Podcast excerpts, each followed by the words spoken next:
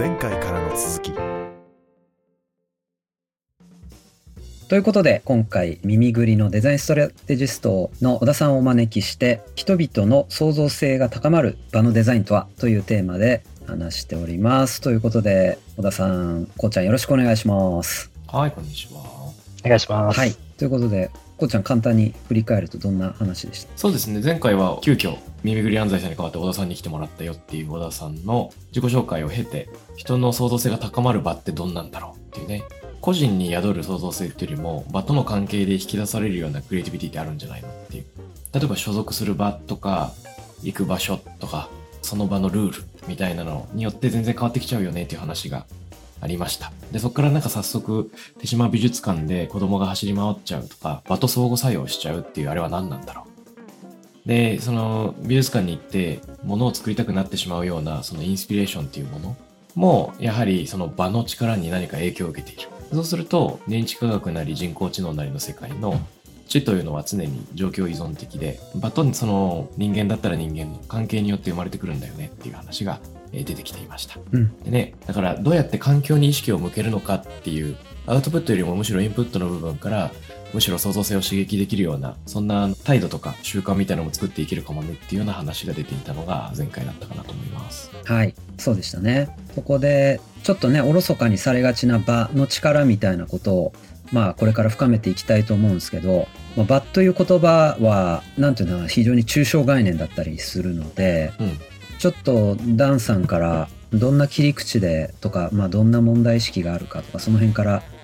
開いていければと思います。そうですね。はい。ありがとうございます。場っていう意味でいくと結構大事だなって思うのが、例えばあの、やっぱコロナ禍で私たちはかなりフィジカルな場を失った。で、まあ、ズームという場に移行してったっていうところがあると思うんですけど、この時にやっぱり決定的に結構変わったのが、ズームの場って無目的な場がないうん、無目的に何かこう場が生まれてる状態っていうのがほとんどなくて何かしら目的がセットされて場が存在してっていう関係性がほとんどになってったと思うんですよね。で結構ここが一番難しくなってるポイントだなと思っていて前回お話したいわゆるその中道体的にやってくるっていう話でいくとやっぱ目的性が強ければ強いほどなんか見ようとしてしまうとか割と外への意識がどんどんどんどん向いていくので偶然何かが生まれるみたいなことって起きにくくなるなと。まあ、それこそ分かりやすい話だとタバコの喫煙所のコミュニケーションがちょっとこう盛り上がったらなんか面白いのが出てきたとかなんかそういう無目的な場の創造性みたいなものっていうのが結構重要だったりすると思うんですけど、うんうんまあ、コロナ禍だとやっぱそれがなかなか起きにくくなってしまっているみたいな話もあるのかなと。でこの辺りが島美術館の話もそうで割とそのこうしてねああしてねっていう規定されてないっていう環境に身を置くっていう経験が結構大事なんじゃないかっってなった時に難しいのはそれを意識的にデザインしちゃうとうまくいかなくて。どうみんなを創造的にしたいんだけども創造的にせねばならないという場にしてしまうとそういう状態が生まれないっていう。なんかこのパラドックスをどう解いていくのかっていうのが結構こう重要なキーワードになっているなっていうところはあのすごく感じているところだったりするんですけども。なんかお二人の中でなんかそういうこう無目的な場による創造性みたいな話って感じるところとかなんか思いついたものとかってあったりされますか？そうですね。僕が最初に思い浮かぶのは、あこれは本当にズームの時に感じて、いろんな人が話題にしてたと思うんですけど、うん。連想するのは僕の同僚のですねある同僚の人が先日ワークショップに参加したっていうんですね。はいはい。でその場はちょっと哲学対話のようなもので家族について語るっていうようなワークショップだったらしいんですけれども、まあ、知らない人と集まって家族について語るっていう時にともすると重くなっちゃうとか心理的安全どうなんだろうって思っちゃうようなところがあるかもしれないでその声掛けだけだとちょっと重たいがたい焼きを食べながら家族の話をしようみたいな呼びかけだったらしいんですねでなんかそのほっこり感めちゃくちゃいいなと思って聞いてたんですよで、その、なぜたい焼きなのかっていうのは、すごく丁寧にその人は説明してくれたんだけど、ちょっと忘れましたが。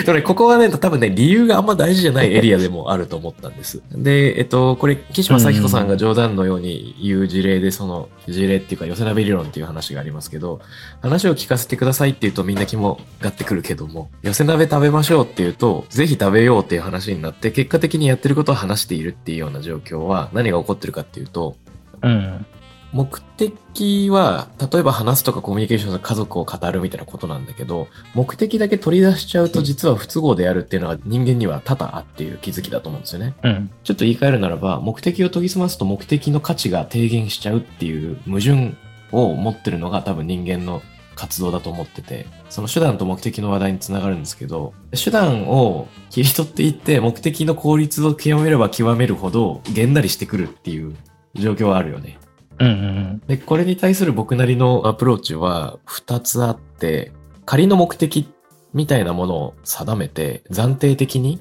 で、そこからの脱線を許容するっていう考え方。で一回まあ、でもなんか結局出社してもらう理由がないからちょっと理由は作っとこうみたいな。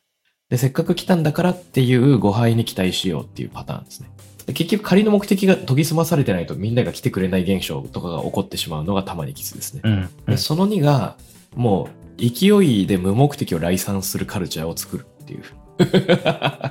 もう、とにかく理由ないけど、会おうよみたいなのを言ってきいる状況を、うんでこれは私たちの価値観こうなので、そういうことにしてみようやっていうことにもしてしまうっていうね、のがあるかなと思ってます。うんうん。なるほどね。いや、難しいね。それね、その微妙なさじ加減。懇親会とかあるけどさ、うん。みんな全力で懇親するぞみたいな、そういう懇親会って嫌じゃん。なんか、うんうんうん。結果的に懇親されていく。まあ、その日本語使いが正しいかどうかわかんないんだけどさ、うんうんうん。漢字とかが妙に気合入っちゃってさ、みたいな場だと、かえって懇親が進まないみたいなこととかってあったりするから、でも本来の目的は、やっぱりお互いが、例えば職場の中で交わせないような情報交換とか、それでお互いのナラティブをしっかり聞くみたいな、そういうことをしたいんだけど、うん。じゃあ、初めの5分はこんな風にやりますとか、やられた瞬間に強ダメするとか、そういうのもありそうですよね。うんうんうん。はい、そうですよね。いや、本当に。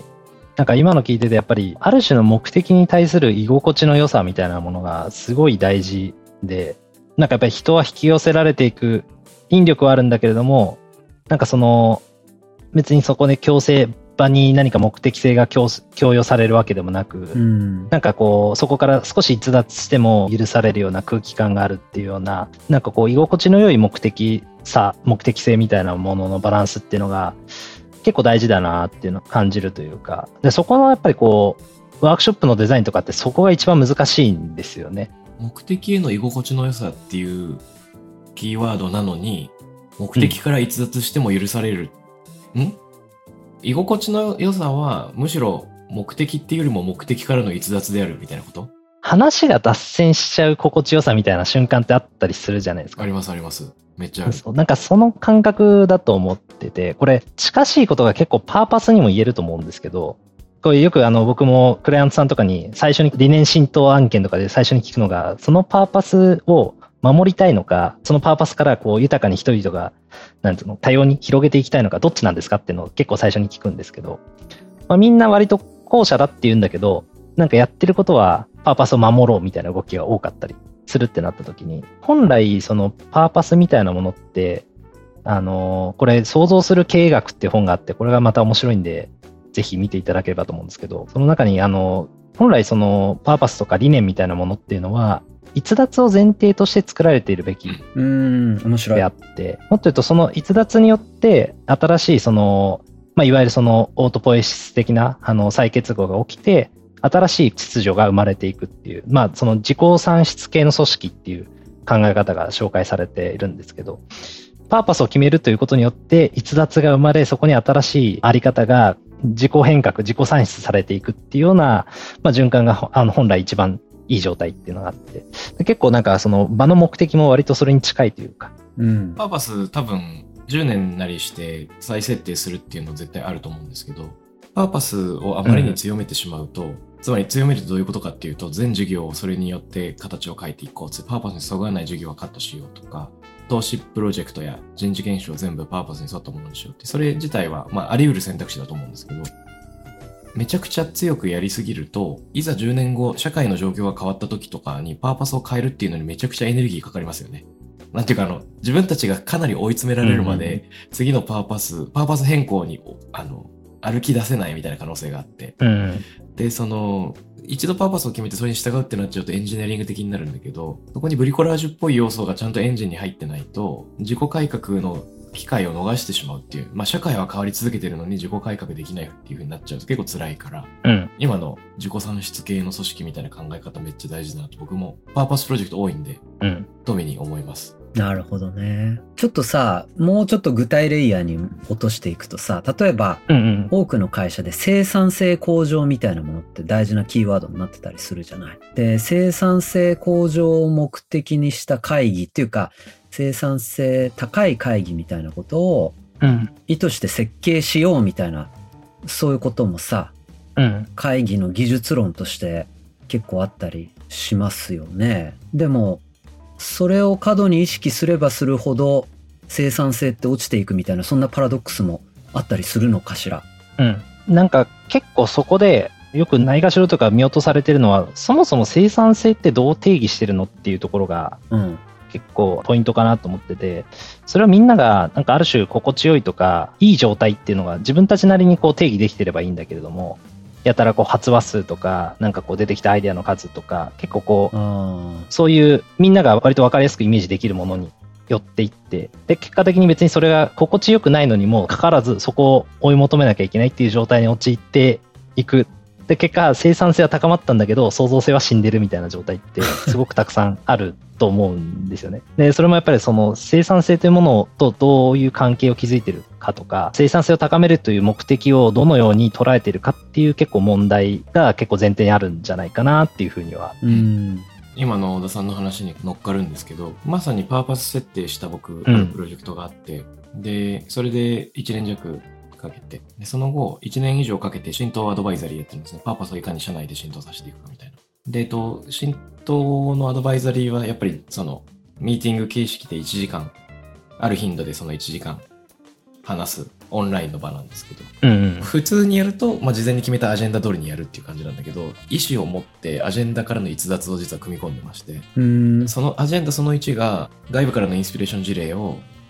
えっと、タクラムとそのクライアント企業が一つずつ紹介し合うっていうのを入れてるんですね。で、そうすると、うんこのミーティングの中で解決しなきゃいけない問題とか問題意識とかがあるんだけど、うっかりその事例紹介が盛り上がりすぎちゃって、本論を、えっと、いじめることはあるんですよ、時間的に。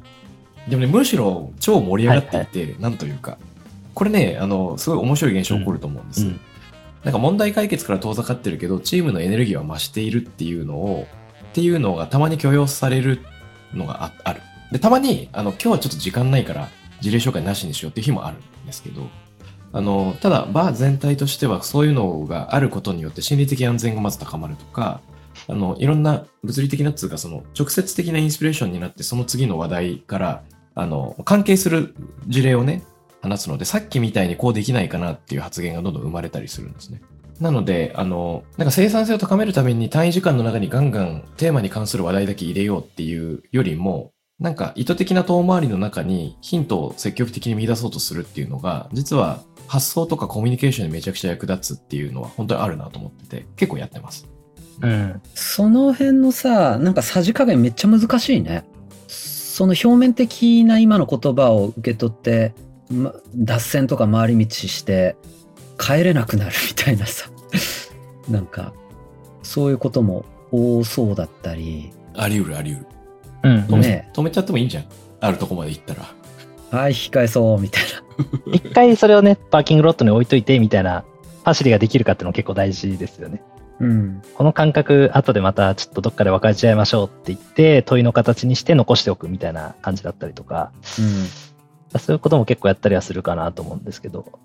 あとは一回の会議で完璧を目指さないみたいなのが多分大事で、え今回脱線しすぎたねっていうのをお互いに認めるけど、でもこのコーナーをなくしてしまうのは嫌だよねみたいな話し合いさえできれば、あの、自分たちのさじ加減をうん見出せるんじゃないでしょうか。そうね。うんそうなんですよね。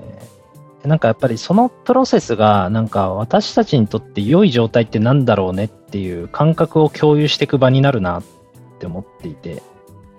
誰かが決めた良さをどうやって形にするかみたいなことばっかりやってると、だんだんだんだん人間ってあんま創造的じゃなくなっていくというか、自分たちでやっぱなんかこの感じいいねっていうのをプロセスの中で見つけていって、で、それはまだすぐには言語化できないんだけれども、だんだんやってるうちに、それが形式値としてなんか見えてくるみたいな、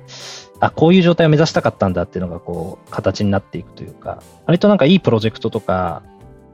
なんかいい関係性ってやっぱそういう状態が多いなっていうことを思っていて、なるほど。プロセスの中で自分たちで良さをちゃんと見つけられるかなんですよね。それがなんかど外にあるなんか誰かから言われた良さをどうやって実現するかばっかりやっちゃってる状態はやっぱり大体うまくいかないし僕もよくデザイン思考を説明するときにもデザイン思考っていうのはそのそもそもの良さっていうのが何なのかっていうのを自分たちでプロセスの中で体感しながら言語化していくプロセスとそれがどうやったらこう体現できるのか形になっていくのかっていうのをまあプロタイピング的にしていくアプローチと多分それがぐるぐる回ってるだけだよっていう話をよくしてるんですけどなんかこうどうしてもみんな形にする方、どうやったらこう、いいアイデアが出るのかとか、なんかそっちにやっぱりどうしても行きやすいっていうところが、結構こう、場に対しての向き合い方として、まず根本的に起きやすい問題なのかなっていうふうには思ってはいます。うん。わかりました。もう、なんか、うん、わかっちゃいましたね。僕はね。何が分かっちゃった分かっちゃった。分かっちゃったんですか？いや、だからね、ちょっともう一回問いに戻るとですよ。人々の創造性を高まる場のデザインとはってあるじゃないですか。うん。このね、デザインっていうのが、どれぐらいの具体性を持ったデザインなのかっていう話がね、やっぱ、すごく大事で、初心者はやっぱ具体性が伴ったデザインを考えるわけですよね。この時間にこれをしてとか、まあ今ファシリの場合だったらそうだし、場のレイアウトだったらこういうところに緑を置いてこういう風にするとか、そういうことなんだけれども、そのレイヤーのデザインっていうのはほぼ意味がないっていう話だじゃないですか。むしろマイナスになる可能性もあるみたいな。こう、意図を持ちすぎみたいな。で、だんだんそれを離し、手放していくみたいな、そうするとその、だいぶその抽象化されたメタなデザインになり、さらにその上がメタ、メタなデザインになりみたいな、そんな形になっていくのかなっていうのが、うん。なんとなく僕が感じた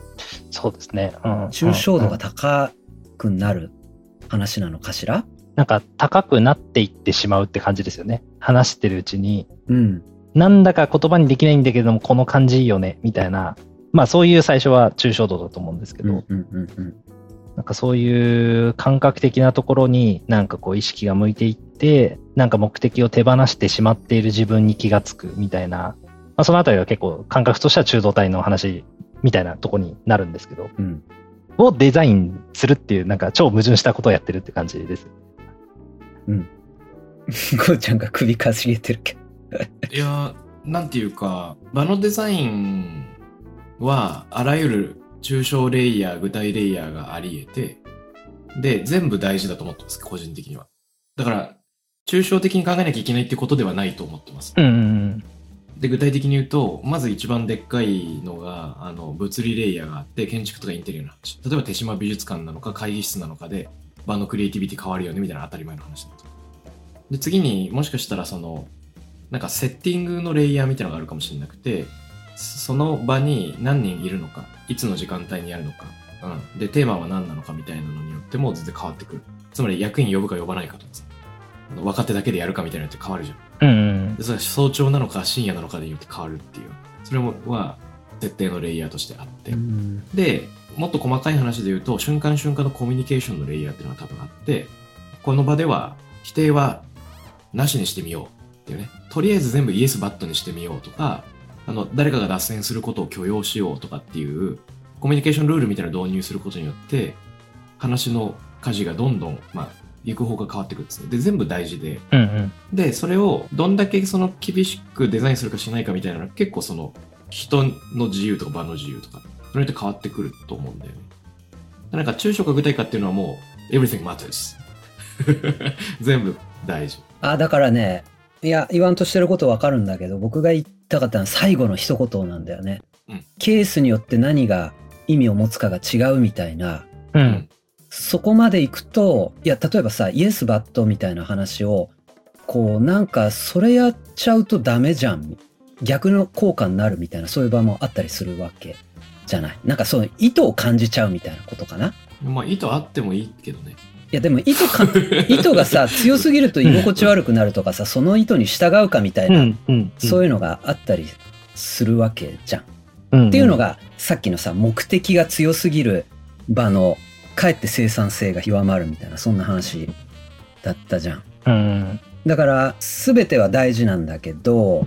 なんだろうなデザインしないデザインみたいなこともつうかそれを放棄するデザインみたいなものもあるような気がしていてうんその辺が僕が考えたこと。うんうんうんいや、そうですよ。だから絶対間違いなく言えるのは、これをやっておけば大丈夫だってなった瞬間におかしくなるんですよね。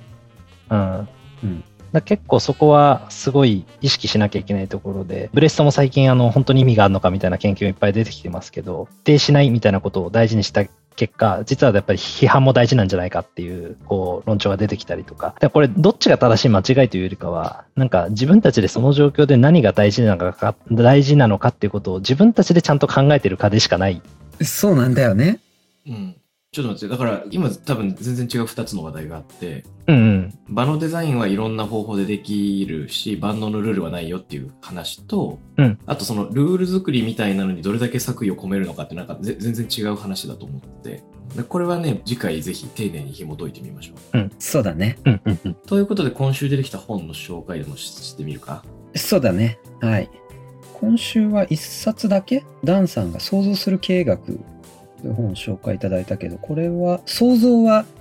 クリエイティブの想像？そうですね。はい。クリエイティブの経営学会の行章だと思うんですけども、紫のやつですね。図書出版文振堂。分身堂。はい。はい。こちらですね。桑田幸太郎さん編著ですね。いやー、なんか教科書的なお顔の想定ですね。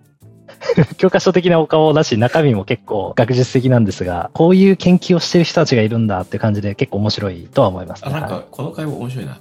さっき、先週だったかさっきだったか忘れちゃったんですけど、ヒロさんがメカ屋のための脳科学入門、うんまあこれ二人で話してたの、川田さんと。で、僕ちょっと手元でググってみたら、歯車めっちゃうわーってなってる表紙が出てきて、しかもそれがあまりかっこよくない。本としてはきっと面白いんだろうけれども、なんていうか、僕の金銭にたまたま触れない表紙なんですね。一方で想像する経営学は確かに教科書前としてるんだけど、むしろこっちの方がなぜか読みたくなるっていうのは一体何なんだろうっていうのを今心の中で考えてた。い